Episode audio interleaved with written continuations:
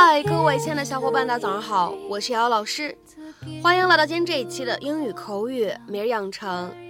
今天节目当中呢，我们来学习一段这样的英文台词，依旧呢是来自于《摩登家庭》的第三季第九集。It's healthy to get things out in the open. It's healthy to get things out in the open. 不藏藏掖掖的，打开天窗说亮话，对大家都好。It's healthy to get things out in the open.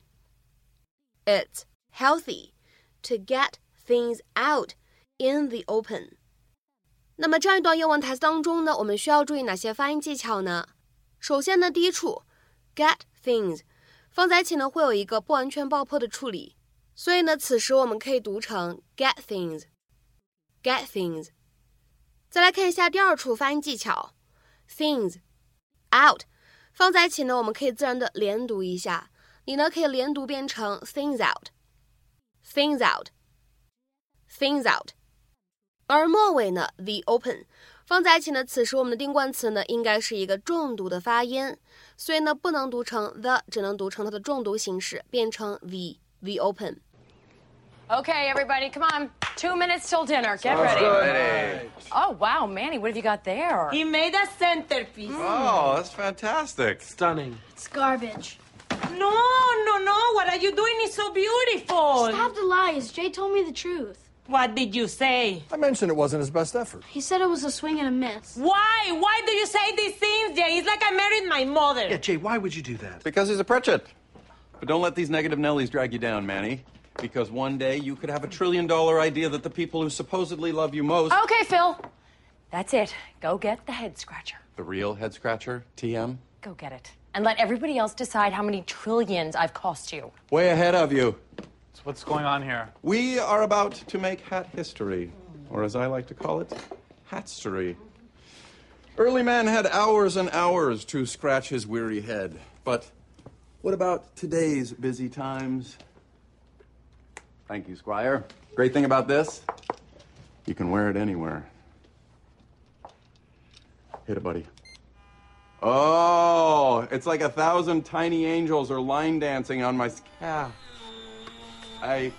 It looks like we got a slight malfunction in a rear nogginizer. Oh, shut her down! Shut her down, buddy! Is that working? My hair! It's got my hair! Okay, fine. That, I'm fine. Forgot about that feature. It's an exfoliating scrub. Buddy, can you grab the safety shears? You know what, Phil? Keep it up. And I admire you and Manny. I know what it's like to stare down skepticism from a loved one. Cam, not now. Why not now? It's Thanksgiving. Families gather. Issues come up. Only if you bring them up. It's healthy to get things out in the open. Y'all know my pumpkin chunkin story, or do you need a refresher? We've heard it. Oh, several times. I love it with Cody and the friends. Yeah, so you know how it ends. But the question is who here thinks I made that up? Oh. Oh, well, doesn't that tell the whole story right there? Here we have the skeptics, the dream squashers, the Pritchetts. And here we have the dreamers, the artists, the visionaries. Sweet Caroline! So we're supposed to believe that you make a, a pumpkin fly across a football field. I can prove it to you right now. Let's go to the football Yes, field. let's do this. I'd love to end this. Yeah, let's settle this. Dreamers versus Pritchett. I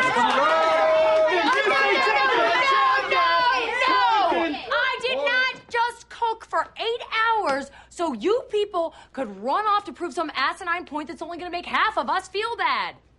Come on, show a little respect. 今天节目当中呢，我们来学习一下这样的一个短语，叫做 in the open。这个短语呢，本来的字面的意思是露天的，在户外的，相当于 outdoors 这个意思。比如说，下面呢，我们来看一下这样的两个例子。第一个，Children need to play out in the open。孩子们需要在户外玩耍。Children need to play out in the open。下面呢，我们来看一下第二个例子。John's bike was stolen because he left it out in the open. John 的自行车被偷了，因为他之前把车子放在户外了。John's bike was stolen because he left it out in the open. 那么今天视频当中呢，这个短语的用法呢会稍微的不一样一些。 在口语当中呢，in the open 其实呢也可以理解成为 not hidden，或者呢 revealed or uncovered for others to know, see, experience, etc. 当做这个意思去理解的时候呢，其实就是暴露、公之于众，不再遮遮掩掩，或者说呢，让大家都看到、知道啊这样的意思。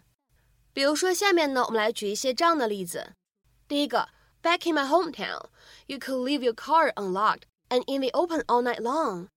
In the big city, it would be robbed within an hour. 在我的家乡，你可以一整夜把车不锁放在户外，但如果是在大城市里，它一个小时之内就会被偷走。Back in my hometown, you could leave your car unlocked and in the open all night long. In the big city, it will be robbed within an hour. 下面呢，我们再来看一下第二个例子。 Government officials do not want these comments in the open. 政府官员不想让这些言论公之于众。Government officials do not want these comments in the open. 下面呢，我们再来看一下这样一个例子：We all knew their marriage was failing, but it wasn't until their kids left for college that they brought that fact out in the open. 我们都知道他们要离婚了，但是直到他们孩子去上大学了， 他们才把分开的消息公之于众。We all knew their marriage was failing. But it wasn't until their kids left for college that they brought that fact out in the open. 下面呢，我们再来看一下倒数第二个例子。Our agency will not rest until the truth is in the open. 除非真相大白，否则我们机构是不会善罢甘休的。Our agency will not rest until the truth is in the open. 下面呢，我们再来看一下本期节目末尾的最后这样一个例子，它呢是一个对话的形式。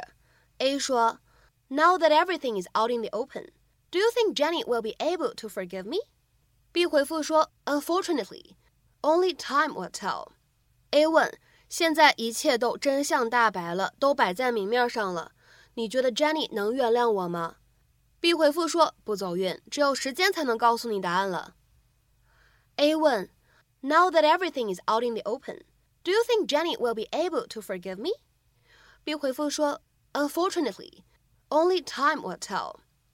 那么今天节目的末尾呢，有一个什么样的翻译任务留给大家呢？我们呢来尝试翻译这样一段话，并留言在文章的留言区。The names of the students who voted against the teacher are now in the open. The names of the students who voted against the teacher are now in the open. 那么这样一段话，你会如何去理解和翻译呢？期待各位同学的积极留言。我们本期节目的分享呢，就先暂时到这里了。明天节目当中呢，我们再会。See you.